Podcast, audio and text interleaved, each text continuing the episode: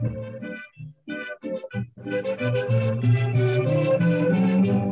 soy de la tierra de los alacaranes. Yo soy de Durango, palabra de honor. Los hombres son hombres formales y son sus mujeres puro corazón. Nací en tierra blanca cerquita de Analco. Aprendí de niño, recuerdo cantar. Cerró los remedios, cerró del calvario, ya nunca en la vida. Bueno, sean todos ustedes bienvenidos a esta plática. El tema del día de hoy será sobre la cocina indígena y la ODAM. Eh, tengo a dos compañeras que también van a ayudarme en este maravilloso tema. Este es Wendy Cardosa y Stephanie Vázquez. Les doy una cordial bienvenida. Y pues Wendy va a comenzar con este tema eh, que nos dará una pequeña explicación. Hola Wendy. Hola Paula, ¿qué tal? Pues aquí muy feliz, muy contenta de poder estar en esta transmisión para poder platicar de este tema tan interesante, tan importante. Eh, pues vamos a platicar un poquito sobre qué es la cocina indígena. Esta puede hacer eh, referencia a las prácticas culinarias realizadas por los indígenas de un país o región en particular, como también a las especies nativas de origen animal o vegetal empleadas como, en como ingredientes en recetas de cocina, ya sea en la elaboración de platos típicos o en la creación de nuevos. Y bueno, esta no debe, no debe ser confundida con la cocina fusión, que si bien puede incorporar elementos gastronómicos indígenas, no necesariamente pues lo son del todo. Oh, bastante interesante. La verdad es que es un tema muy amplio y, y de verdad se debe de tratar con, con, mucha, con mucha plática. Sí, sí, es un tema muy, muy extenso que, que muchas cosas no las conocemos o, y sobre todo para recordar de qué, de qué raíces somos y sobre nuestra cultura. ¿Cómo, cómo ves tú, Stephanie? ¿Qué, ¿Qué nos vas a opinar? Primero que nada, buenas, buenas, ¿cómo están? Espero que estén todos muy bien. Este, sí, siento que el tema de las cocinas indígenas es, es importante porque es, es, tienes razón, Wendy, eh, es como realmente lo que eran nuestros antepasados, lo que, cómo eran, cómo vivían, qué, qué consumían, qué cultivaban ellos, porque obviamente cultivaban sus propias cosas para su alimentación. Entonces, esto era brillante. Es una lástima que ya hoy en día no sea tan aprovechado eso, debido a que pues las cosas han cambiado, ¿sabes? Entonces, pues bueno, eh, si hablamos de las cocinas indígenas, eh, nos vamos a especificar en uno solamente en este, en este momento, que hablamos de los tepehuanes, que siento que son muy importantes y que todo el mundo, o más bien México, conoce, ¿no? Eh, pues bueno, viene del origen náhuatl, que significa dueño de cerros, que también se puede interpretar como tepehuani, que puede significar conquistador o vencedor de batalla. Los tepehuanes se llaman a sí mismos Odan, que es lo que anteriormente decía Paola, que eso es el tema en el cual nos vamos a concentrar, que significa los que habitan, que se les nombra tepehuanes del sur para distinguirlos de los tepehuanes del norte que viven en el estado de Chihuahua, quienes están más emparentados con los, con los tarahumaras, perdón. Este, los Odam habitan principalmente en el extremo del sur del estado de Durango, región que forma una media luna que alcanza, bueno, que se alcanza a localizar entre los estados de Nayarit y Zacatecas. Yo digo que estar ahí como por eh, el mezquital, por ahí, porque esa es la colita que los une a, Zacatecas y a Nayarit. Este, esos asentamientos se ubican entre los dos, entre los 2.000 metros de la montaña hasta los 400 metros sobre el nivel del mar. En las barrancas se encuentran dispersos. La mayoría de los tepehuanes forman parte de siete comunidades ancestrales que administran la tierra bajo el régimen de propiedad comunal. Por ejemplo, están San Bernardo Milpilla, Chico y San Francisco de Lajas de Pueblo Nuevo, Durango, María Magdalena Taxacaringa, Santiago Tenaraca, San Francisco Ocatán y, Santa María Ocatán en Mezquital, como anteriormente lo dije. Y en Durango, eh, San Andrés Milpillas Grande en Huajicorí, Nayarit. Entonces, siento que este, por así decirlo, esta... Sí, es muy, extensa su... Sí, se me fue el nombre de... ¿Mande? Sí, se ubican en, en muchas, muchas localidades, es una cultura muy extensa, ¿verdad? Sí. Sinceramente no, no sabemos, o sea, bueno, yo no sabía en qué, en qué poblados se encontraban o en qué poblado se, se hablaba lo que era ese idioma. Y pues sinceramente ni sabía de su existencia sobre el ODAM, ¿verdad? bueno, yo nunca lo había escuchado. Siento que como, como ya no están nosotros, por ejemplo, bueno, yo tampoco sabía lo del ODAM. Porque siento que ya no nos dan esa historia, ¿sabes? Sí, no, y además son lenguas que ya no, tal vez nosotros ya no practicamos, solamente se quedan en, las personas que ahorita tienen todavía esa, esa cultura, pero ya ahorita nosotros tal vez ya no, no sepamos de ellas, ya no las practicamos. Esas lenguas no. Exacto, porque aparte, exacto, porque aparte ya no, ni siquiera es como nuestra segunda lengua. ¿Cuál es, ¿Cuál es nuestra segunda lengua ahorita? Pues sería el inglés. Exacto. Exacto, entonces hemos olvidado y se han olvidado esas raíces, eh, porque pues ahorita sí es cierto, nuestra segunda lengua ahorita es el inglés. Sí, es lo que nos preocupa más aprender que, nuestras propias raíces, ¿verdad? Exacto, exacto, eso sí. Bueno, pues yo les daré una pequeña explicación, porque pues a lo mejor si se preguntan este, sobre el idioma Odam, yo voy a hablar sobre eso. Este, pues el idioma Odam pertenece al trozo yuto-azteca, que es el yuto azteca. Es una rama primaria de tronco que abarca tres grandes bloques de lengua de la familia yuco-azteca, las del norte ubicadas en Estados Unidos, las del sur y continuo por la Sierra Madre Occidental y las náhuatlas, y en el centro del sur de México hasta El Salvador. Dentro de la misma lengua tepehuana hay diferentes dialectos, entre los que viven en el Mezquital y Pueblo Nuevo, los que no impiden la mutua inteligibilidad, es frecuente encontrar otros casos lingüísticos, sobre todo en las zonas intermicas donde algunos aprenden otra lengua indígena, ya sea en el trato frecuente o por la unión matrimonial que hablan en diferentes lenguas.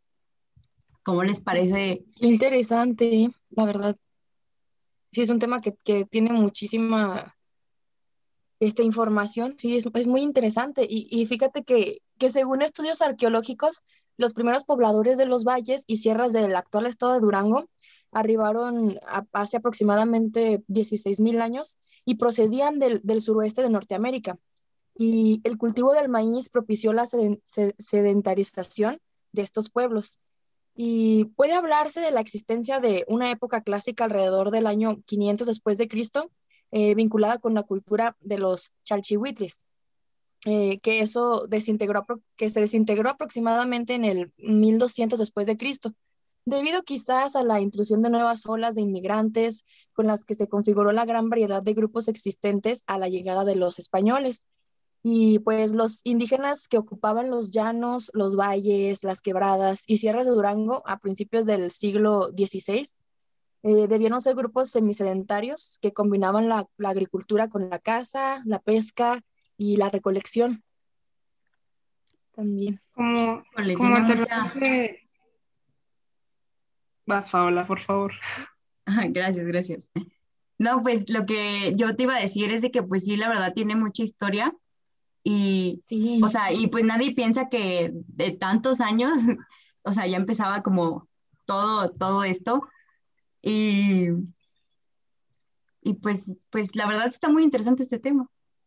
Sí, está muy interesante. Tiene, como te comentaba, mucha información que, que, ah, eh, que, es muy importante porque es de nuestras raíces que ahorita ya hemos olvidado. Por ejemplo, esto de la agricultura, la caza, la pesca, la recolección, son cosas que, que el hombre hace desde hace millones de años y ahorita ya es, o sea, ahorita ya ni nos acordamos de eso porque es tan fácil para nosotros conseguir este, los alimentos, ya no nos preocupamos por, por eso, por, por cazar, ya no por pescar nuestros propios este, alimentos, por recolectarlos.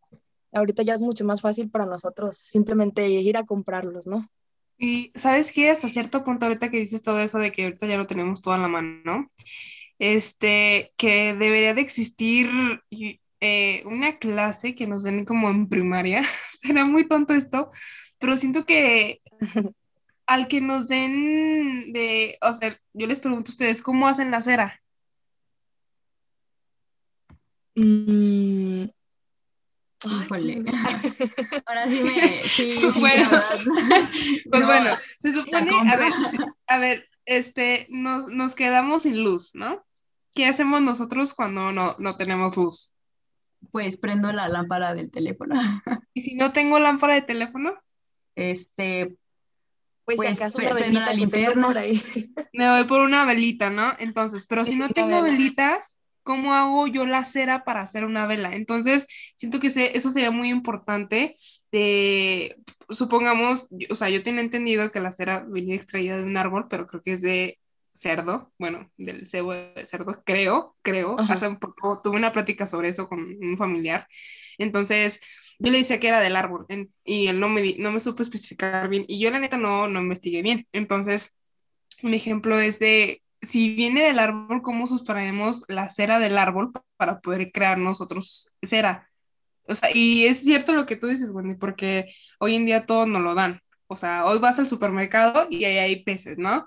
Vas a, también al supermercado y hay cortes de res. Y ya no tienes que ir tú y a, a matar o a pescar el pescado, ¿sabes? Entonces, pescar el pescado. Entonces, este, hoy en día todo es más fácil y eso de que dijiste del cultivo del maíz, en serio que mis respetos para las personas que se la pasan ahí y que nos dan el que comer, por así decirlo, porque pues por ellos, por el cultivo que ellos hacen, es lo que nosotros comemos. Entonces, eso estaba muy padre y el saber que ellos en su época cultivaban sus propios alimentos y cómo es que se alimentaban ellos y, o sea, en la antigüedad, eso es muy, o sea, cómo es que ellos le hacían o cómo pensaban que las cosas iban a funcionar, ¿saben? O sea, no. Eso sí es como de... Pero hablando un poquito más de Durango, no sé si ustedes sabían que nombre de Dios iba a ser Durango. No, la verdad no. Pues sí, no tenía idea. Sí, este, Durango iba a ser principalmente nombre de Dios. Se supone que iba a ser Durango nombre de Dios. pero pues no se hizo, no se hizo. Pero vamos a hablar un poquito más sobre ese tema. Está bastante largo. ¿Dónde? Está bastante largo. Sí, eh, pues se dice que en el estado de Durango, además de poder disfrutar de sus bellos paisajes, que la verdad tiene muchos, es muy colonial, eso sí, es muy colonial y las construcciones coloniales, este, se puede degustar de, de, muchas cosas gastronómicas, este, muchas delicias, eh, como la china de los tepehuanos y los mexicaneros. Sobre los tepehuanos en la segunda mitad del siglo XVI se decía que eran unos laboradores casi todos y se sustraían del maíz y otras semillas que cultivaban en sus pequeñas cementeras. El vestido era el otro de, otras naciones seranas, de mantas de algodón que sobraban y pita que se daba de sus montes. Las casas eran de madera o de piedra y de barro, y sus pobladores una ranchería de modo cafilas cerca de, agujeros, arroyos o ríos.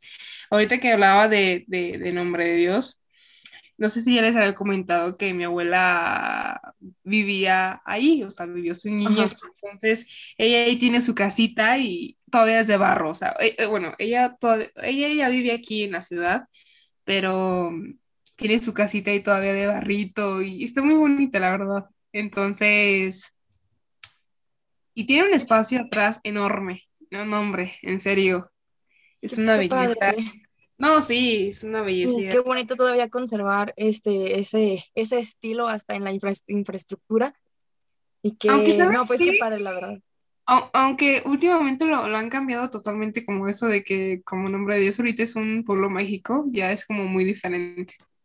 Entonces, lo hicieron más colonial, tal vez sí, pero arreglaron las casas, ya no se ven como antes. Sí, Entonces, no, de- pues se ponen de acuerdo hasta para pintarlas de, hasta de algún color en específico, de ándale, Sí, para sí. tener ahí todo para los turistas que, que, que llamen la atención, que como dices que es pueblo mágico, entonces tienen este, Sobre todo, que pintaron el centro de, de- de Durango también, por lo mismo y todo sobre, esto. Sobre todo las gorditas, hay que ir un día.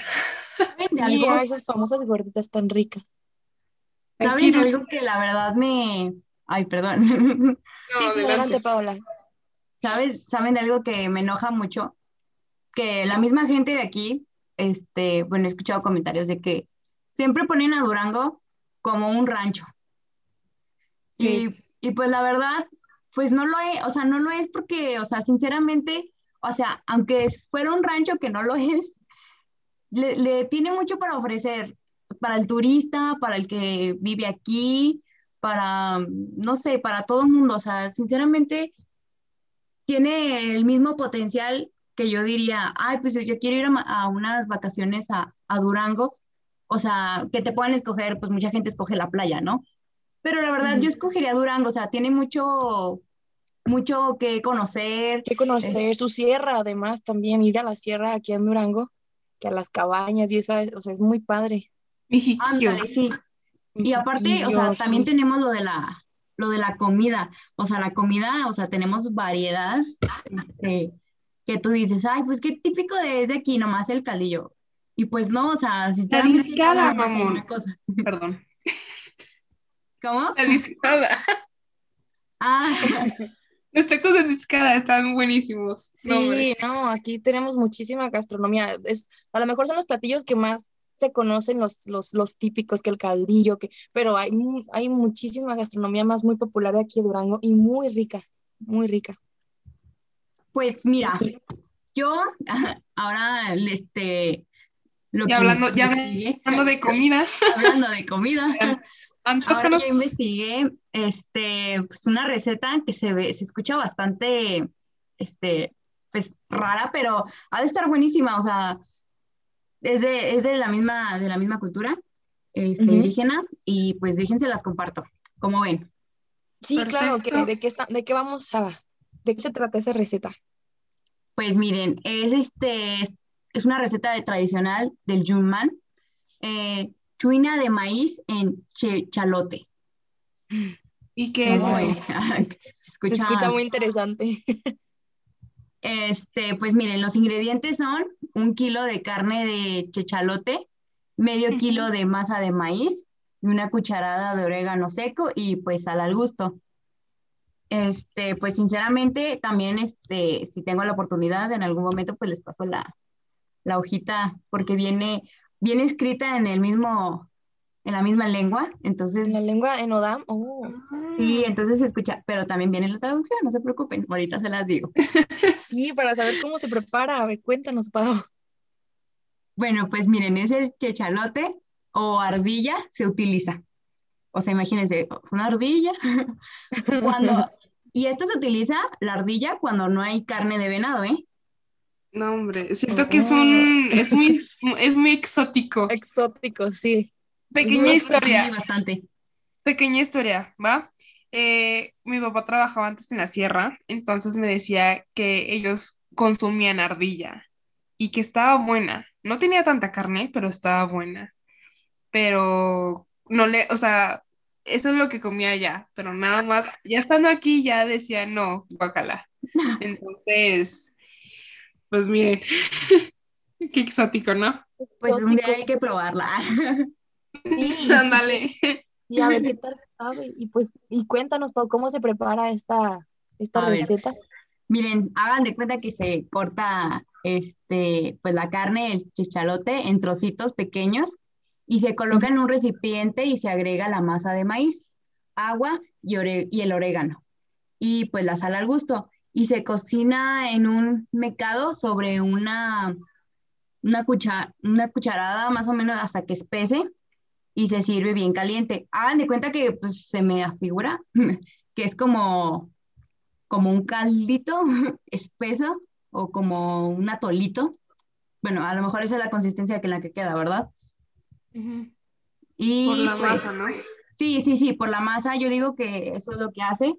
Entonces, pues escucha rico, o sea, porque la carne de venado es bastante buena, o sea, sí tiene muy gran sabor. ¿Y la de ardilla? No, quién sabe la de ardilla. Qué rico, a ver qué día la preparamos.